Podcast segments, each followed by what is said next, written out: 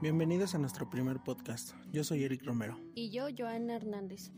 Nosotros somos la Santa Trinidad. En este podcast hablaremos sobre el tema de feminicidio.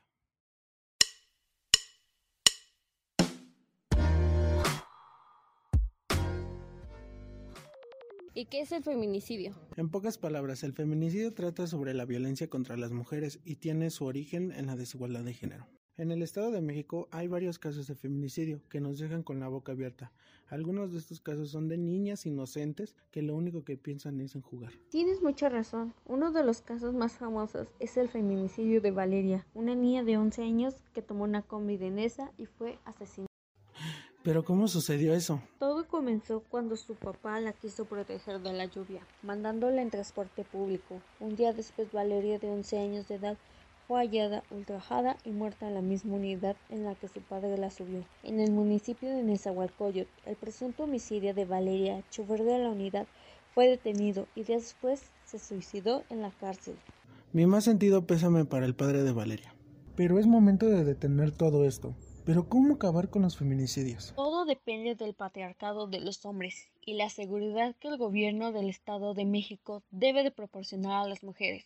Como vemos, el gobierno no es tan derecha como pensamos. Siempre intenta cubrir sus huellas antes de un feminicidio. Pero vi que el gobierno presentó el plan de acciones inmediatas de atención a la violencia contra las mujeres, como en transporte público, en espacios públicos, instituciones de seguridad y justicia, atención a víctimas y campañas permanentes. Yo desde que fui pequeño mi madre siempre me dijo que cuando una mujer dice no, que no insistiera. Una de las acciones que debemos aplicar en casa es no fomentar el machismo en los niños, ya que en un futuro podrían aumentar casos de feminicidio. Sí, una de las conductas machistas son alejamiento del cuidado de los hijos e hijas, no involucrarse en los labores del hogar, excepto para dictar normas y ejercer castigos, mantener una postura vertical en las relaciones familiares no permitirse expresar sus emociones y sentimientos. Sí, regresando al tema de feminicidio, las organizaciones han denunciado que en México alrededor de seis mujeres son asesinadas al día. Son muchas, así que si tú sufres violencia, no esperes a que llegue tu muerte. Una de las acciones que debes tomar si sufres de violencia son resguarde sus documentos en la casa de algún familiar. Si su pareja o el agresor se pone violento, retírese inmediatamente.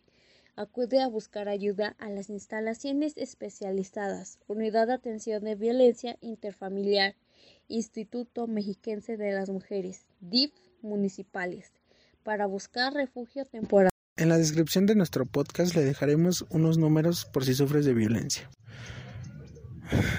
Nunca había hablado muy a fondo sobre este tema. Ahora entiendo de, de todo lo que sufren las mujeres día a día. Sí, y eso que no te he contado varios casos perturbadores que si te dijera te darían rabia. Pero mejor en otra ocasión, si no es ti me cancela. Sí, mejor mantenerlos al margen.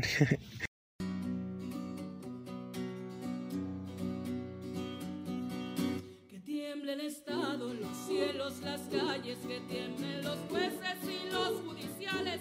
Hoy Les dejamos esta frase célebre. Nuestros hombres creen que ganar dinero y dar órdenes son la base del poder. No creen que el poder está en las manos de una mujer que cuida de todos durante el día y da a luz. La activista pakistaní Malala ha tenido que emigrar amenazada por liderar la lucha por los derechos de las mujeres en su país, Pakistán. Esto es todo por el podcast. Nos, Nos vemos, vemos, en, el, siguiente, siguiente episodio. episodio.